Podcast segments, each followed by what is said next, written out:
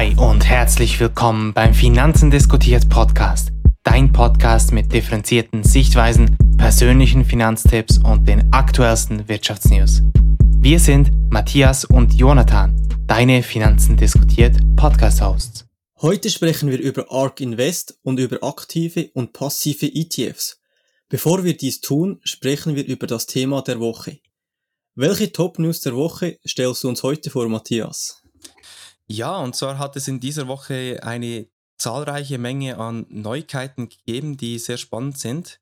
Ich habe mir dabei äh, die Aufspaltung von General Electric herausgepickt. Bei GE bleibt äh, schlussendlich nur noch das Geschäft mit den Flugzeugturbinen, in dem der Konzern eigentlich einer der wichtigsten Triebwerkslieferanten für Boeing und auch Airbus ist. Und die Medizinaltechnik und Energiesparten gehen dann einzeln an die Börse.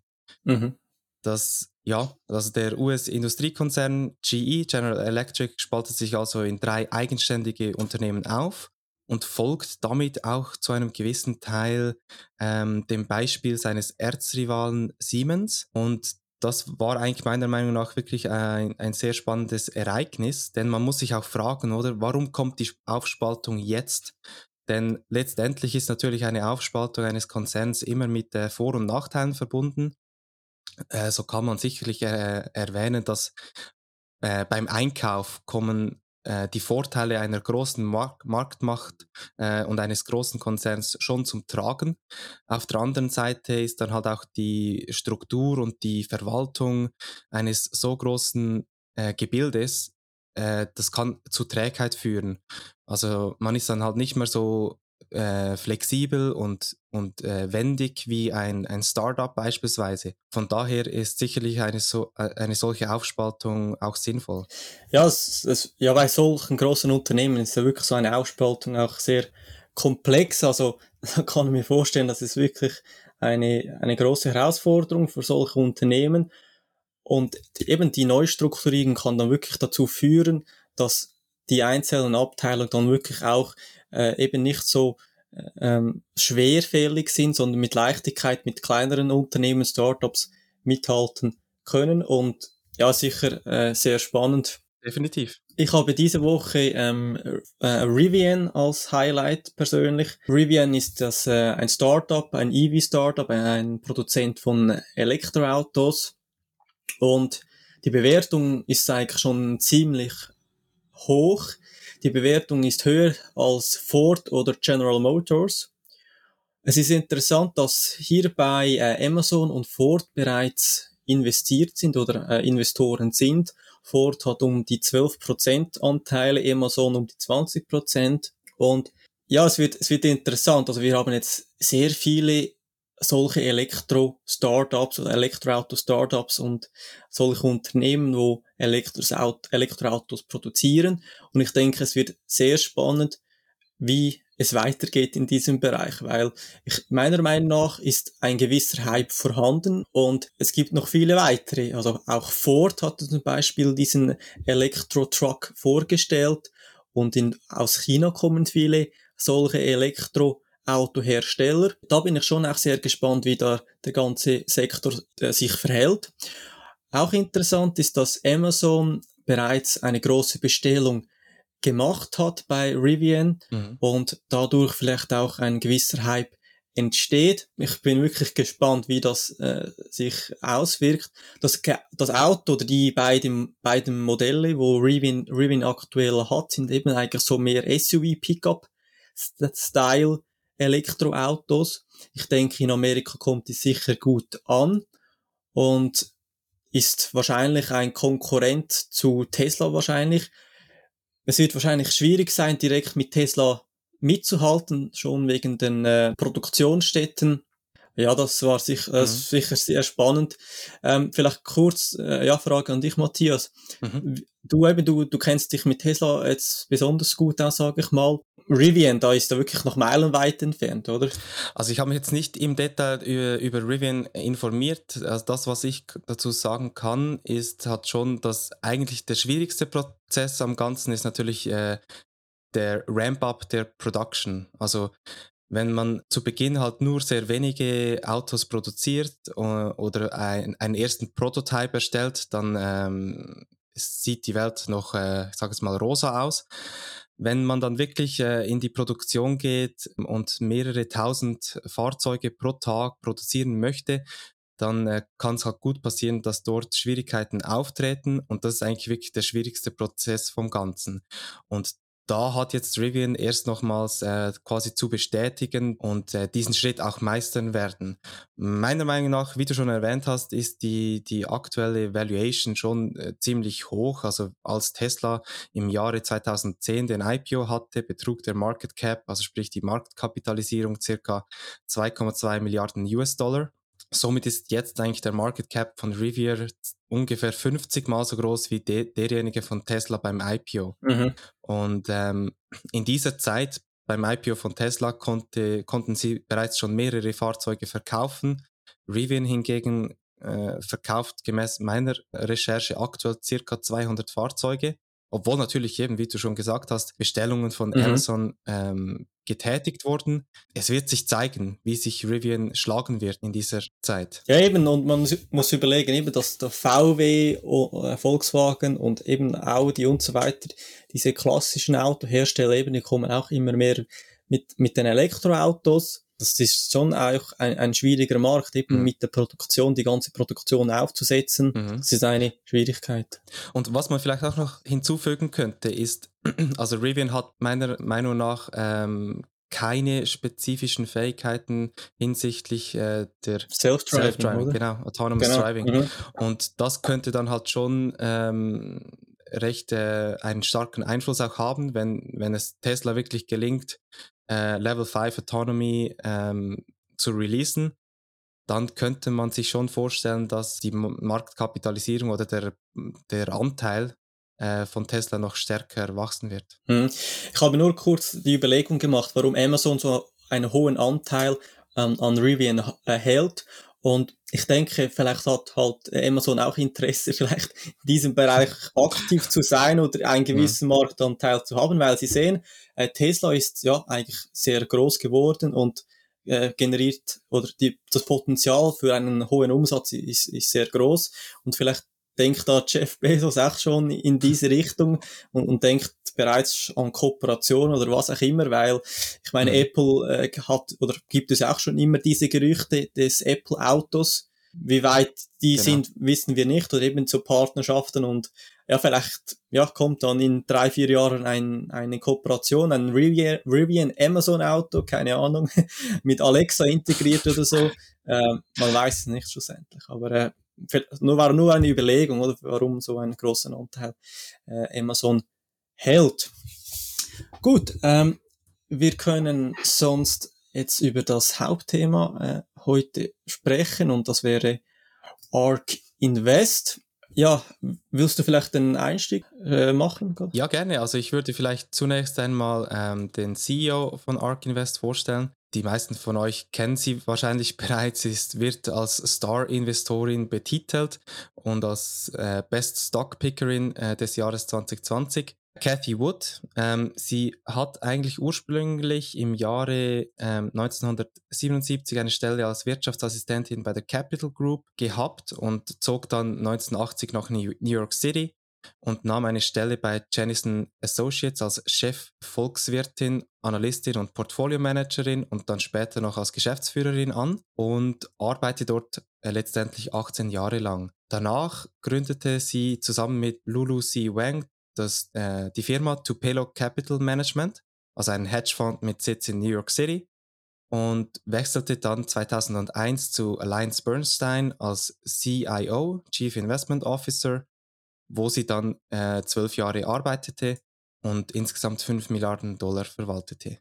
Sie wurde stark auch kritisiert, weil sie in der Finanzkrise 2007, 2008 schlechter abschnitt als der Gesamtmarkt. Nachdem sie allerdings dann ihre eigene Idee für aktiv verwaltete äh, Fonds, äh, die auf disruptiven Innovationen bestehen, äh, als das eigentlich von Alliance Bernstein als zu riskant äh, eingestuft wurde, verließ sie dann im Jahre 2014 das Unternehmen und gründete ARK Invest. Somit kann man eigentlich wirklich sagen, dass sie ihre eigene Idee verfolgte mit der Gründung von ARK Invest.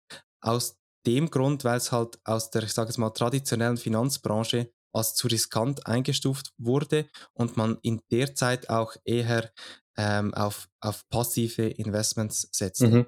Ja, das ist wirklich ein sehr spannendes Beispiel, wo wir hier sehen, also dass ein Mitarbeiter eine Idee hat in einem Unternehmen, mhm. das kann man in jedem Bereich jetzt so auch äh, umsetzen oder sehen und der Mitarbeiter stößt auf Widerstand beim Arbeitgeber, er kann das Projekt nicht umsetzen, er bekommt keine Mittel und so weiter. Was passiert oder was passiert offen? Die Personen, die Mitarbeiter Mitarbeiter gehen dann vielleicht in ein Startup oder gründen ihr eigenes Unternehmen. Und das mhm. ist ja eigentlich, wo man als Unternehmen immer vermeiden möchte. Man möchte, dass man keinen Talentverlust hat im Unternehmen, keinen Know-how-Verlust hat im Unternehmen. Und wenn man solche Leute dann verliert, das ist dann schon schmerzhaft und dann auch noch ein Konkurrent wird schlussendlich. Und ein, ein gutes Beispiel, wo man äh, verwenden könnte in so einem Fall wäre das Thema Entrepreneur, also ein Entrepreneur in einem Unternehmen. Das heißt, ähm, es gibt der Ansatz auch, dass das Unternehmen versuchen, die Disruption in einem Interne Unternehmen selber herzustellen. Also man bildet äh, so kleine äh, Arbeitsgruppen und versucht in diesen Arbeitsgruppen der, der aktuelle Status des Unternehmens selber zu disrupten. Und das ist eigentlich eine Art Entrepreneurship. Und das wäre eigentlich in diesem Beispiel äußerst mhm. erfolgreich für die, für den Arbeitgeber, für Cathy Wood in diesem Moment gewesen, weil wir wissen, was jetzt im ARC passiert ist, ist es explodiert. und da äh, hätte der Arbeitgeber schon enorm profitieren können. Ja, das, das sehe ich auch so wie du. Also schlussendlich geht es wirklich darum, innovative Ideen ähm, auch äh, zu generieren innerhalb eines Unternehmens und vielleicht auch mit Brainstorming-Sessions oder dass man halt wirklich auch die äh, Ideen der einzelnen Mitarbeiterinnen und Mitarbeiter fördert und denen auch äh, Zeit dafür gibt, äh, daran äh, zu arbeiten. Nur so kann man letztendlich sicherstellen, dass man auch marktfähig bleibt und, und äh, solche möglichen Chancen ausnutzt. Mhm ja, vielleicht können wir noch äh, dazu kommen oder vielleicht ein paar Worte dazu verlieren, äh, warum sie dann überhaupt Ark Invest gegründet hat. Wir haben es schon kurz angesprochen, aber eigentlich, was ihr dann bewusst wurde, ist eigentlich, dass seit der Dotcom-Blase, also sprich der Tech- and Telecom-Crash im Jahre 2000 und dann später der Weltfinanzkrise im Jahre 2007, 2008, hat sie eigentlich festgestellt, dass sich ein erhöhtes Interesse für passives Investieren, also sprich Benchmark Investing, etabliert hat. Und in der gleichen Zeit hat sie eigentlich festgestellt, dass die Suche nach Innovation, vor allem auch bei großen Asset Managern im Pre-IPO-Bereich, enorm zugenommen hat. Mhm. Und dort hat sie dann eine, eine, eine Lücke erkannt, die sie mit ARK Invest äh, füllen wollte.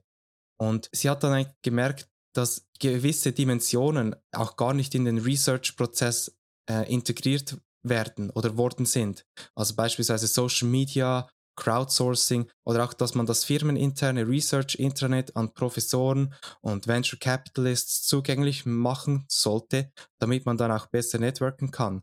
Und das sind alles Ansatzpunkte, die sie mit ARK Invest verfolgen konnte und, und die sie in den Research äh, mit einbeziehen konnte. Und das war halt bei, bei, beim vorherigen Arbeitgeber nicht möglich. Genau, also bei, bei Cathy Wood und ARK Invest ist eigentlich die Hauptmessage we are investing in disruption. Und sagen wir mal, die drei, drei Bestandteile ist, ähm, wo, wo man auf der Webseite auch sieht, ist ähm, invest in the future, capitalize on in, in, in efficiencies, make the world better. Also ähm, das sind so die drei Hauptpunkte, die drei Hauptsäulen, worauf ARC basiert. Und sie suchen eigentlich immer nach Unternehmen, die, sag ich mal, das Potenzial haben, exponentiell zu wachsen. Und das ist eben mit Technologie verbunden, weil in Zukunft oder auch schon jetzt sind wir in, in, in, in einem Bereich der Technologie, wo der Wachstum oder die Forschung auch oder der ganze Markt exponentiell wächst. Das sind einmal der, die Bereiche des, äh, der künstlichen Intelligenz, der DNA, der Robotik, der Energie, Speicherung, Blockchain-Technologie, eben äh, innovative Plattformen wie Social Media und sie denkt, dass diese Unternehmen die Welt für immer verändern können und dass wir eigentlich mit diesen Unternehmen in Zukunft nicht mehr leben können, wie, wie die, die Erfindung der Dampfmaschine, sage ich mal, wo wirklich ähm, die Welt komplett verändert hat und wir ab diesem Zeitpunkt komplett anders gelebt haben und, ein, ein, und für uns alle ein wahnsinniger Fortschritt mhm. gebracht hat. Ja, was man vielleicht hierzu noch erwähnen kann, ist, äh, wie du schon gesagt hast, äh, also die Dampfmaschine wurde Ende 18. Jahrhundert äh, erfunden und danach äh, Ende 19. Jahrhundert das Telefon, äh, Verbrennungsmotoren, die Elektrizität, äh, später dann die Computer und das Internet. Und das Spezielle am Ganzen ist eben, dass diese Innovationen, die verliefen quasi nacheinander.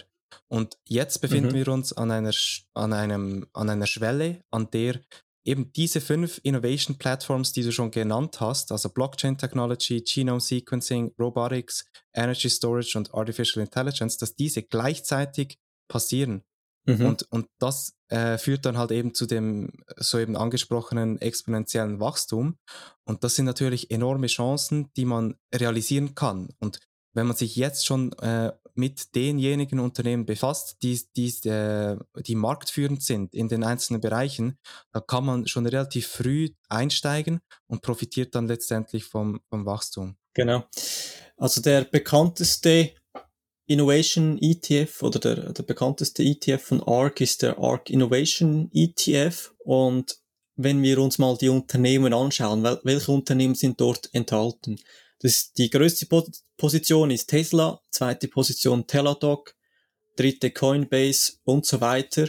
Das sind halt wirklich Unternehmen, wo sie sagt, da gibt es enormes Wachstum, wo andere, unter, wo andere Fonds nicht sehen und zu wenig investieren nach ihrer Meinung nach. Also sie sagt, bei einem passiven Produkt, oder muss man eben noch kurz erwähnen, also der größte Teil der ARC ETFs, das ist ein aktiv gemanagter ETF. Wir sprechen später noch kurz eben über aktive und passive ETFs. Aber der größte Teil außer der 3D, Printing ETF und der Israel Tech, äh, Innovative Technology ETF sind alle äh, anderen ETFs von ARC sind aktiv gemanagte ETFs.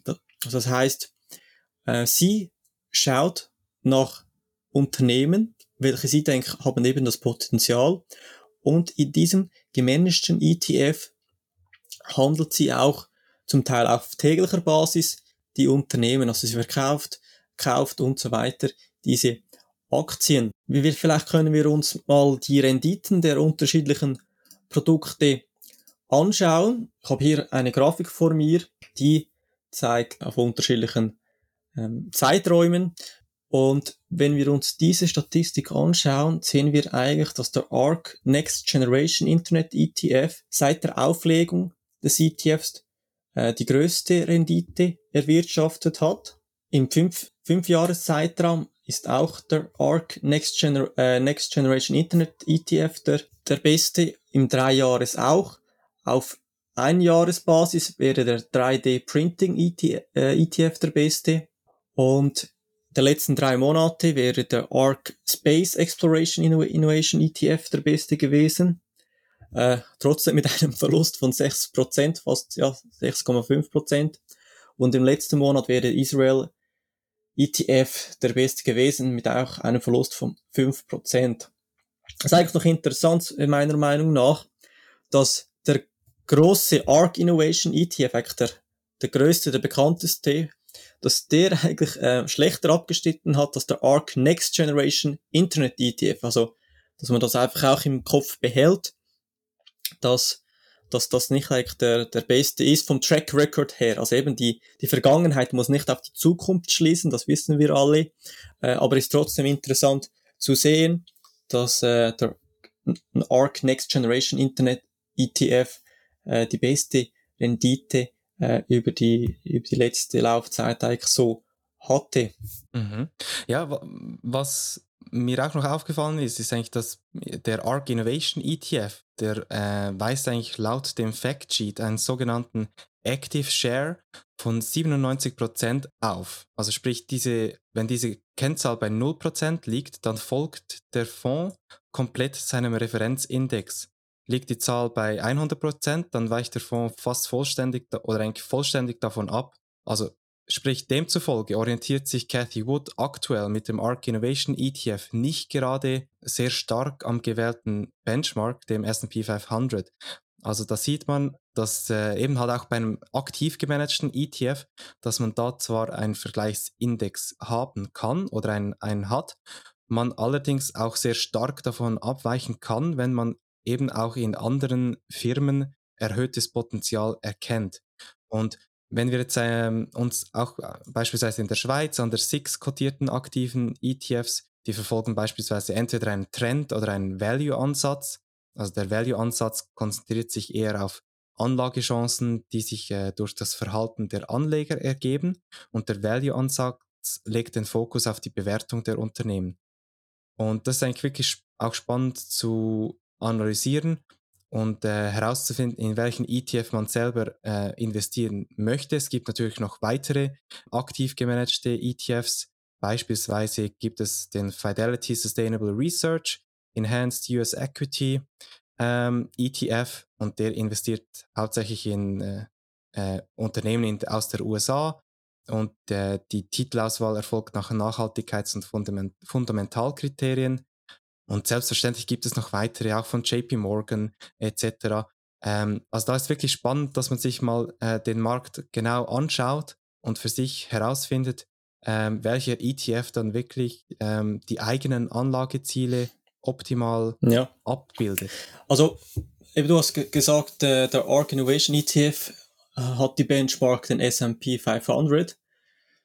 Meiner Meinung nach ist das einfach nicht ganz korrekt. Also die Benchmark für diesen ETF müsste eigentlich der Nasdaq sein.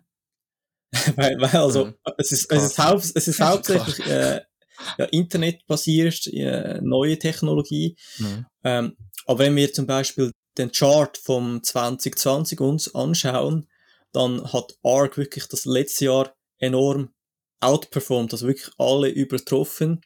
Eben sogar den äh, Invesco QQ Trust ETF, also der Nasdaq ETF, äh, der war ja sogar letztes Jahr um fast 50 Prozent höher oder konnte eine so hohe Rendite erzielen. Aber eben ARK ist dann wirklich noch einmal explodiert, so ein wie ein Bitcoin fast. Und es, die, der Track Record ist dann enorm gut, muss man schon auch sagen. Also bei, beim, normal, beim größten normalen ARK Innovation ETF, also eben im Jahr 2020 war es 152 Prozent, im no Jahr 2019 35 Prozent, 2018 4 Prozent, 17 87 Prozent und im 16 war es äh, ja 2 Prozent Verlust. Aber das sind schon auch gewaltige Zahlen, sage ich mal. Und ja, eben, das, das muss schon jemand mal nachmachen, sage ich mal. Und darum wird es jetzt auch ein wenig gehypt, also diese Cathy Wood. Ähm, und und äh, ja, gibt eben Personen, die sagen, ja, ist die nächste Warren Buffett. Ja, du hast eben äh, Alternativen auch angesprochen zum ARC äh, Innovation ETF. Also eben, ich denke, es ist wichtig, äh, wichtig, dass man äh, überlegt, wenn man in solche Produkte investiert, welche Alternativen gibt es auch? Also eben, ich habe vorher angesprochen, man hat den größten ETF, den ARK Innovation, aber eben die Rendite beim Next Generation wäre jetzt besser gewesen. Ähm, also da sollte man auch einen Vergleich selber machen. Und es gibt noch weitere ETFs, also heißt, wo man hinein investieren kann. Das wäre einmal der Invesco Nasdaq Next Generation 100 ETF oder den iShares Exponential Technologies oder auch ähm, die Firma Hangins hat interessante ETFs. Die haben zum Beispiel auch einen ETF äh, auf Ethereum, ähm, äh, auf die Ethereum-Kryptowährung, habt ihr auch einen ETF. Also es gibt auch Alternativen. Also wenn man ja bei der Suche ist nach solchen Investmentmöglichkeiten, sollte man wirklich äh, die ganze Palette meiner Meinung nach anschauen und nicht einfach der guten Käffi äh, sein ganzes Geld anvertrauen und auf gut Glück hoffen. Denn was mich sehr bei Arc Innovation sag mal, fasziniert oder eben auch äh, einzigartig macht, ist die ganze, der ganze Marketingauftritt, die ganze äh, das ganze Kommunikationsmodell, wo ARK Invest macht. ARK Invest ist enorm transparent, eben welche Holding das sie haben. Cathy Wood ist enorm präsent in den Medien. Sie stellt sich eben auch bewusst vielleicht so als Star-Investorin dar. Sie macht gewagte Aussagen wie mit dem Tesla-Preis, mit Inflation, Deflation. Und sie haben einen Podcast. Sie sind sehr transparent. Sie sind unterwegs auf Social Media. Sie haben einen eigenen, eigenen äh, Store für, für äh, Kleider. Und das ist schon auch, sag ich mal, total äh, disruptive im Bereich des Investment, äh, sage ich mal, eben dass, dass, dass solch ein Unternehmen äh, so dass sich darstellt, dass wie irgendwie eben JP Morgan dann plötzlich so transparent wäre und einen eigenen Store hätte und ich weiß nicht, das ganze Arc Invest, das kommt so ein wenig so ja, jung rüber, so neue Generation mäßig. Wie, wie empfindest du das so, Matthias? Ja, also was mich bei Arc wirklich äh, begeistert oder was ich sehr, sehr spannend finde bei Arc ist ähm, einerseits natürlich die Teamzusammenstellung, weil Cathy Wood wählt explizit ähm, Experten aus den einzelnen Teilbereichen aus. Äh, so hat sie beispielsweise ähm, Experten, äh, die früher bei Nvidia gearbeitet haben, die jetzt nun bei Arc äh, im Research tätig sind. Und die genau, also aus, all, aus allen Bereichen schlussendlich. Richtig, und, ja das, das, das Komplexe an diesem Thema oder an diesen Bereichen, dass die wirklich ja enorm komplex sind. Also mhm. über künstliche Intelligenz, da, da kann man nicht irgendwie einfach ein, ein Banker so mal ein Research Paper machen. Das ist, das ist so, ja. so detailliert und so komplex. Also da muss man wirklich die Experten ja, haben. Und was halt bei Ihnen eben auch zum Zuge kommt, ist halt eigentlich, dass die einzelnen Experten zusammenarbeiten. Also gerade auch bei, bei der Valuation von Tesla äh, da haben halt äh, sehr viele äh, Investmentbanken sich auf traditionelle äh, Bewertungsmethoden bezogen und das hat sich eigentlich herausgestellt, dass Tesla, dass man Tesla nicht als, rein, als reinen Automobilhersteller einstufen kann. Und bei Ark mhm. Invest mhm. konnten sie dann halt wirklich äh, die Expertise der einzelnen Analysts verbinden, sodass ähm, auch die Aspekte von Autonomous Driving, etc. zum Zuge gekommen sind, die dann letztendlich halt auch für eine höhere Bewertung ähm, oder zu einer höheren Bewertung führen. Vielleicht nochmals kurz zur Transparenz, ähm, die ich auch sehr ähm, lobenswert finde, ist, man kann sich bei ARK Invest auch ein Daily, eine Daily Trade äh, Information einrichten, sodass man täglich ähm, ein Mail bekommt und genau sieht, welche Firmenanteile ge gekauft und auch verkauft worden sind.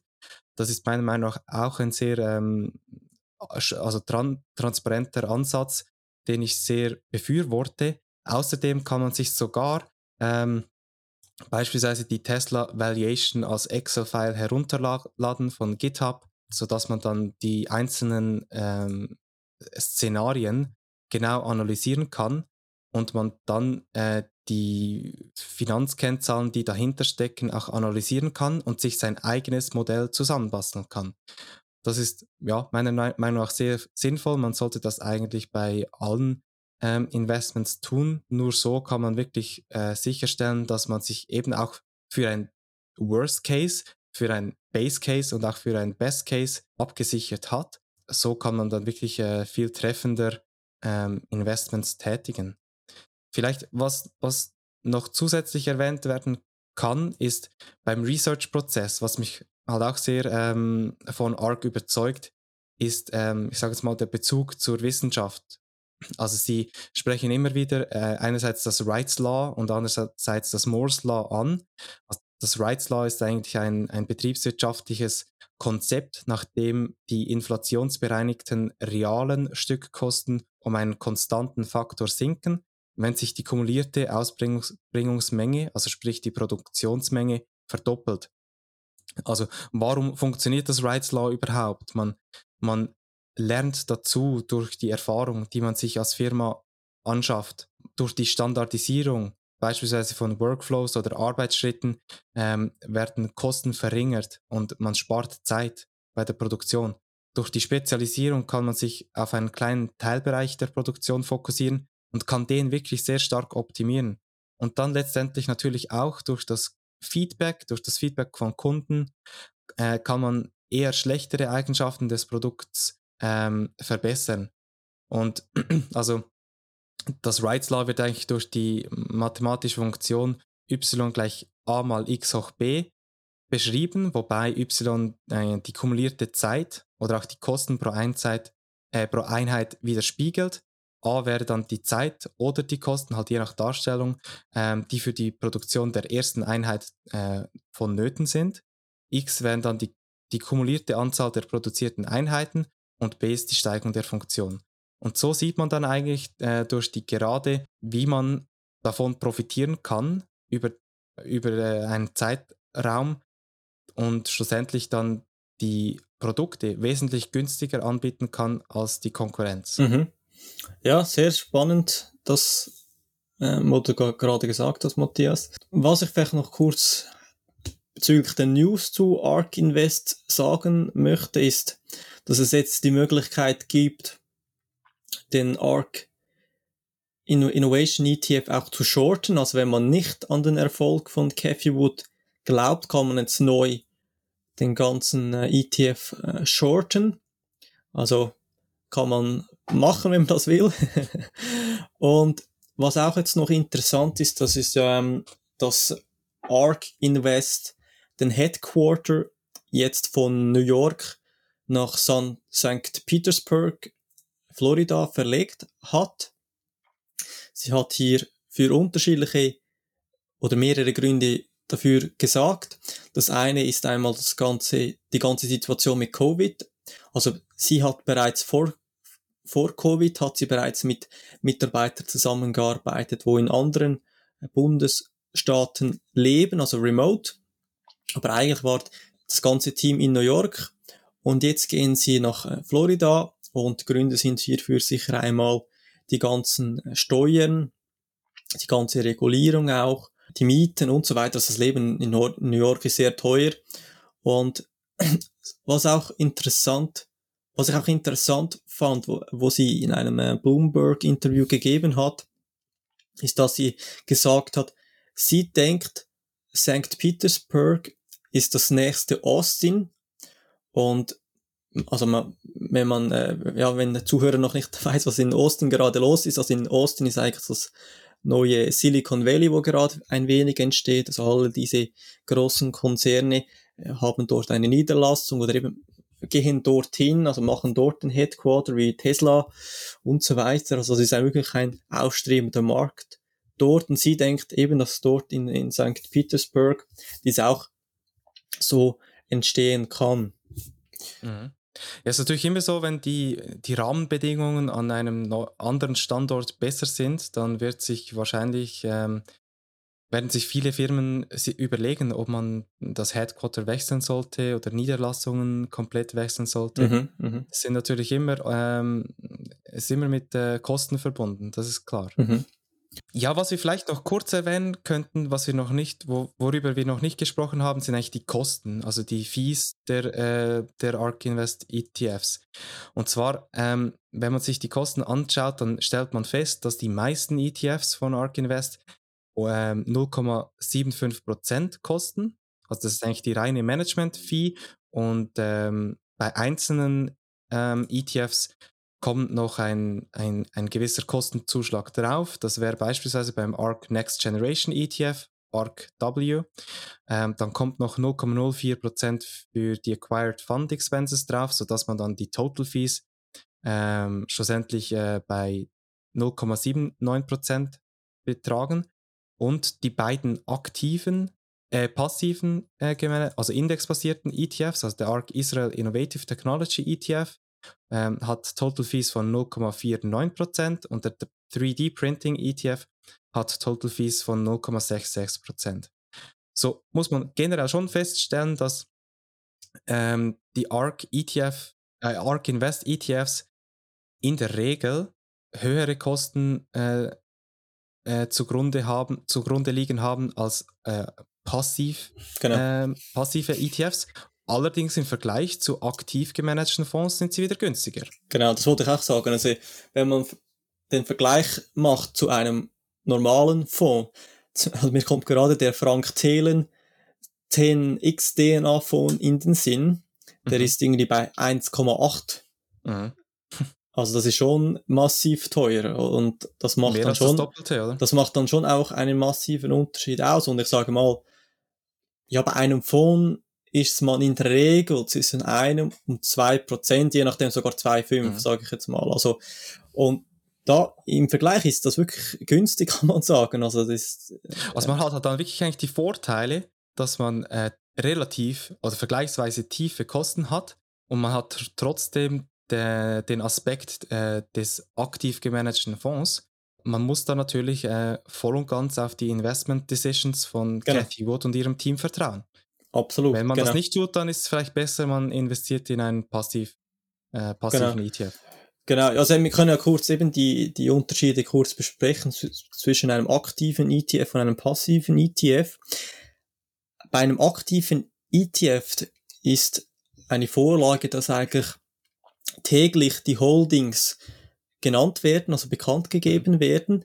Grundsätzlich ist so, dass bei einem Fondsmanager nicht der Fall. Also ein ja. Fondsmanager möchte eigentlich seine seine seine sag, sag mal Stories und all was er weiß, seine News, seine Käufe, Verkäufe möcht, möchte er eigentlich nicht der ganzen Welt bekannt geben, damit er eben einen Vorteil haben kann. Das ist ja mhm. genau der, der Sinn, also dass er nicht immer alles bekannt geben muss.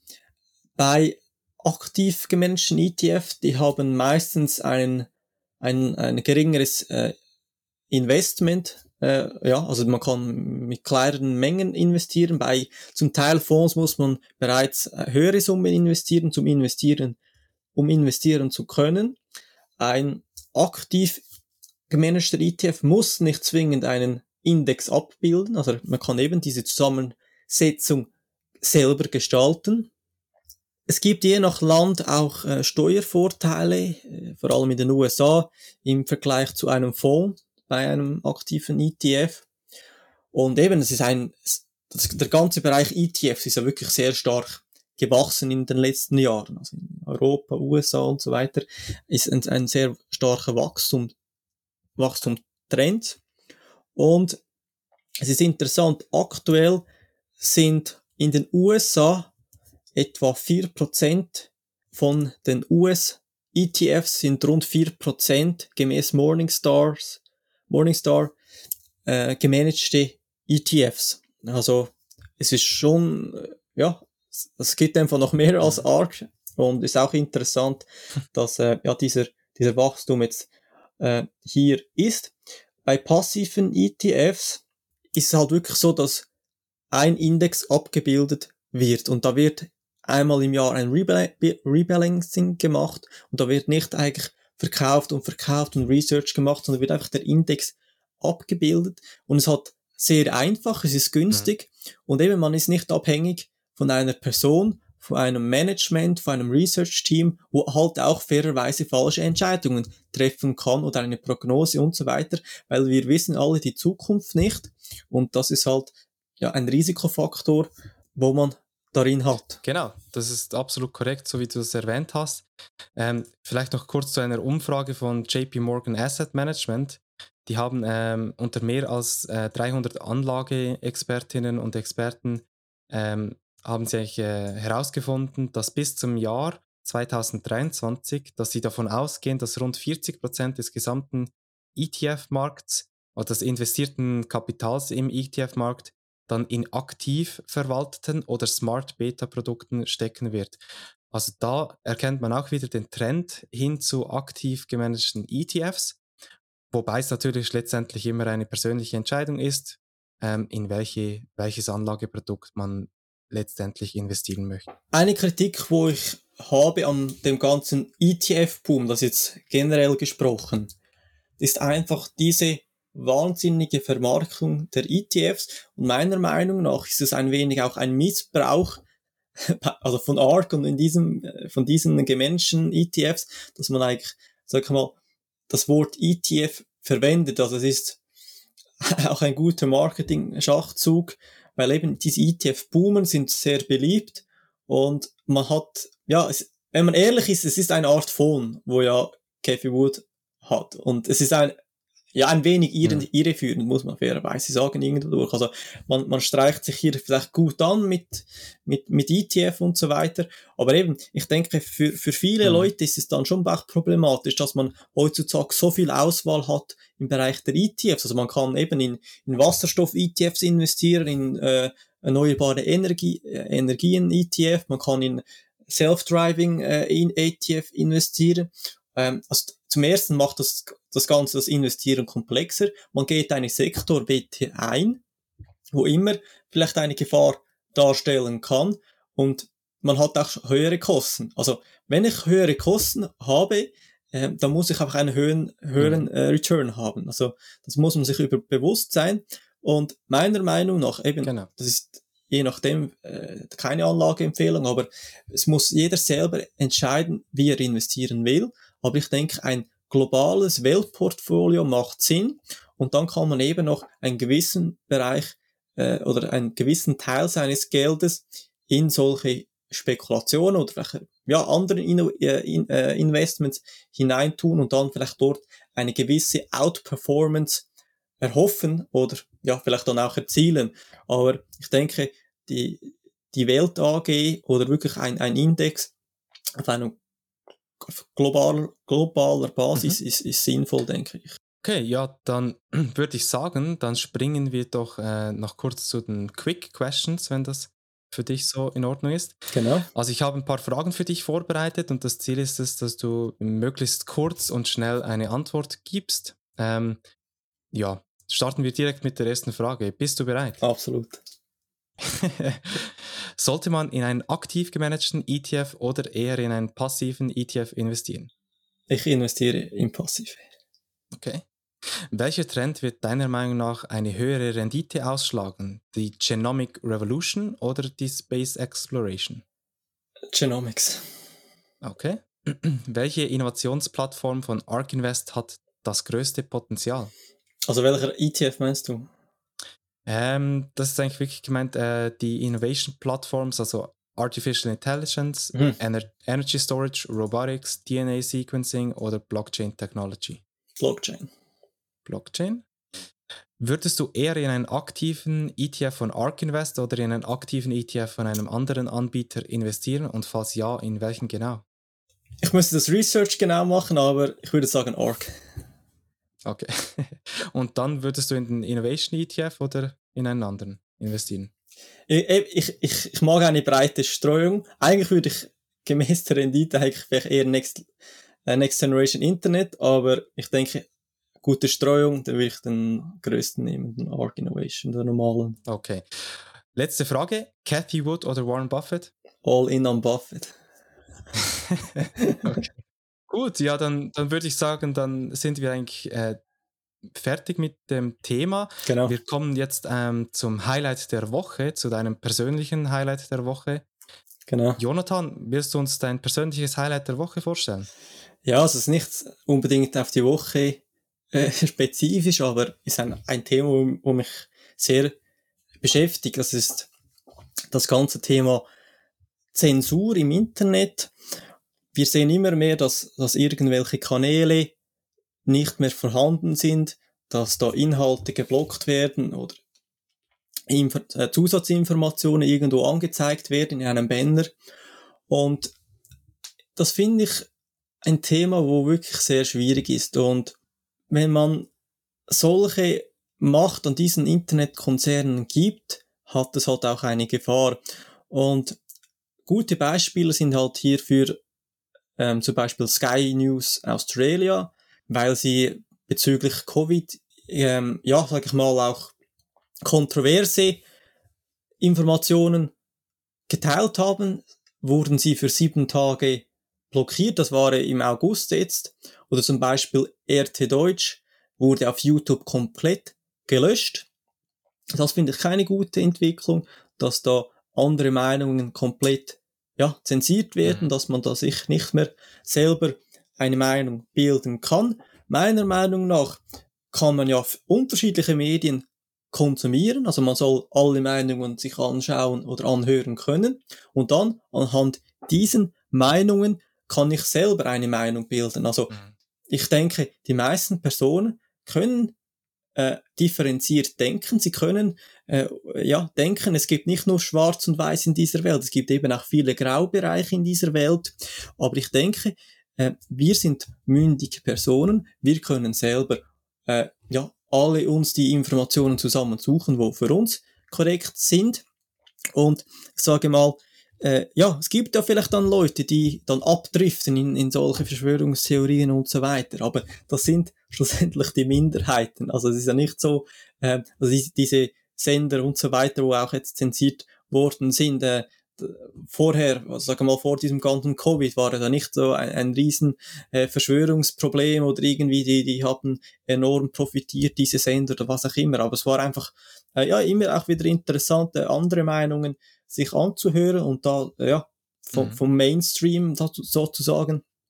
Und ja, in Deutschland gibt es die Zensurfreiheit durch Artikel 5 Absatz 1. Äh, die Zensur findet nicht statt und ja, denke ich, das ist, das ist äh, schon wichtig, dass man ja eben aufpasst, weil ich denke, wenn man Meinungen äußert, ich denke eben die Meinungsfreiheit sollten wir schon, äh, schon auch äh, sollte uns wichtig sein, dass wir uns, mhm. dass wir die Meinung frei äußern können. Eben hier sprechen wir nicht von äh, von äh, Gewaltverherrlichung, Gewaltverharmlosung, Verunglimpfung oder irgendwelche pornografischen Dinge, sondern äh, ja, Meinungen darf man meiner Meinung nach einfach sagen. Mhm.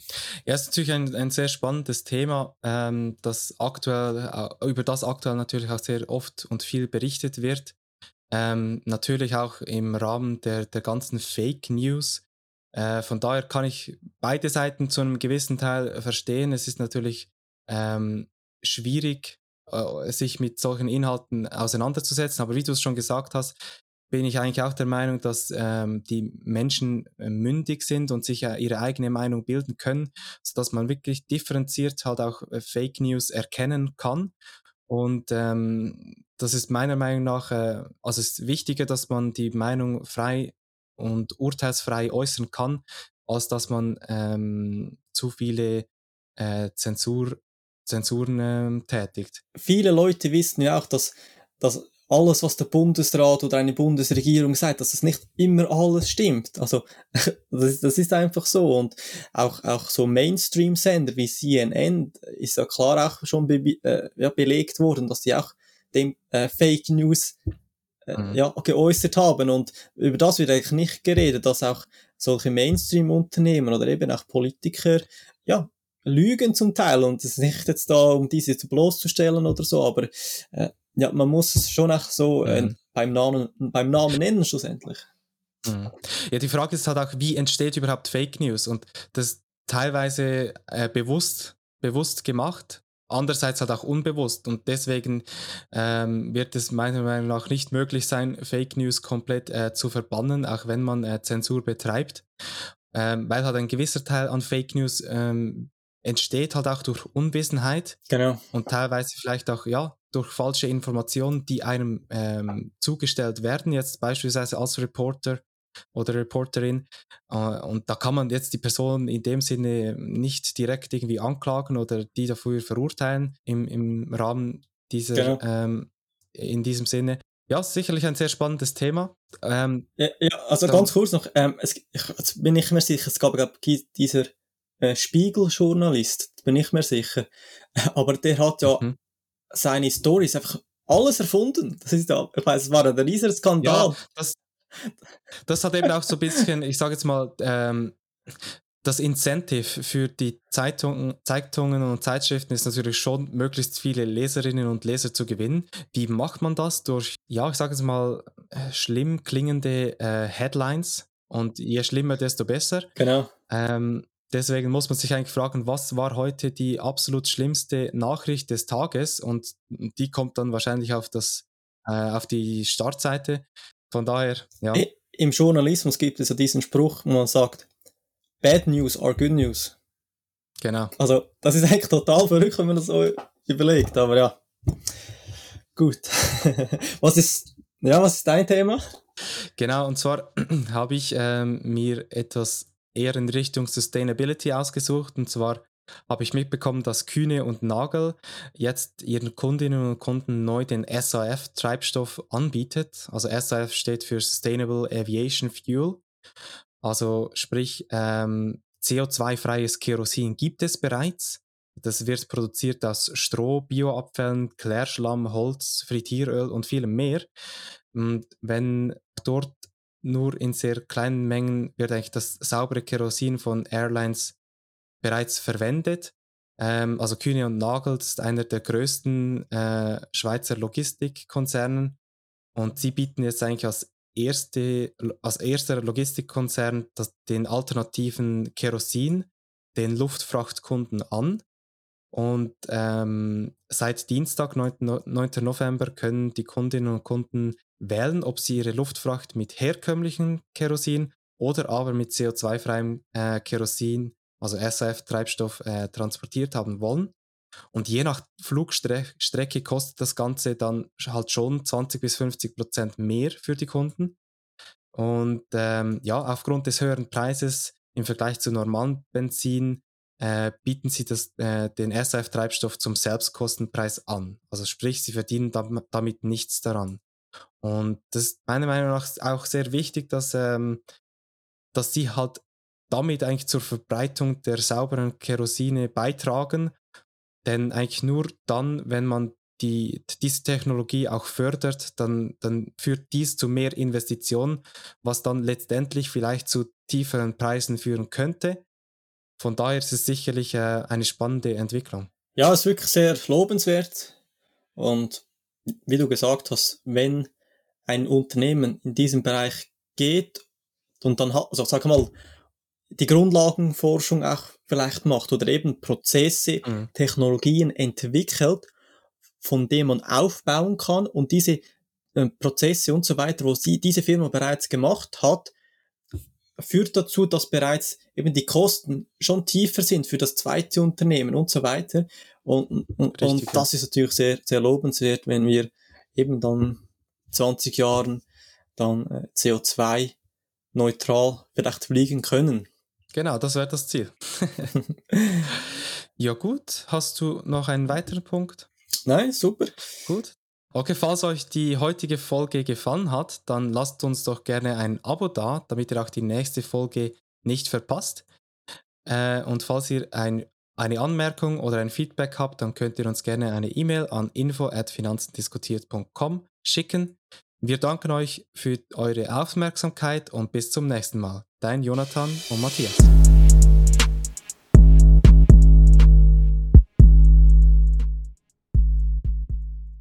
Risikohinweis. Investitionen sind mit erheblichen Risiken verbunden und können zum vollständigen Verlust des eingesetzten Kapitals führen. Finanzen diskutiert übernimmt keine Verantwortung für die Korrektheit der Inhalte auf der Website, im Podcast und auf weiteren Kanälen. Die Inhalte dienen ausschließlich Informationszwecken und stellen somit keine Empfehlung zum Erwerb oder der Veräußerung bestimmter Anlageinstrumenten dar. Somit handelt es sich hierbei nicht um eine Finanzberatung. Finanzen diskutiert kann nicht einschätzen, ob die geäußerten Meinungen ihrem persönlichen Risikoprofil oder ihrer Anlagestrategie entsprechen. Wenn Personen demzufolge Investitionsentscheide basierend auf den zur Verfügung gestellten Informationen treffen, dann treffen sie diese auf eigene Verantwortung und auf eigene Gefahr. Weder Finanzen diskutiert noch mögliche Gastmoderatoren haften für mögliche Verluste. Vielen Dank.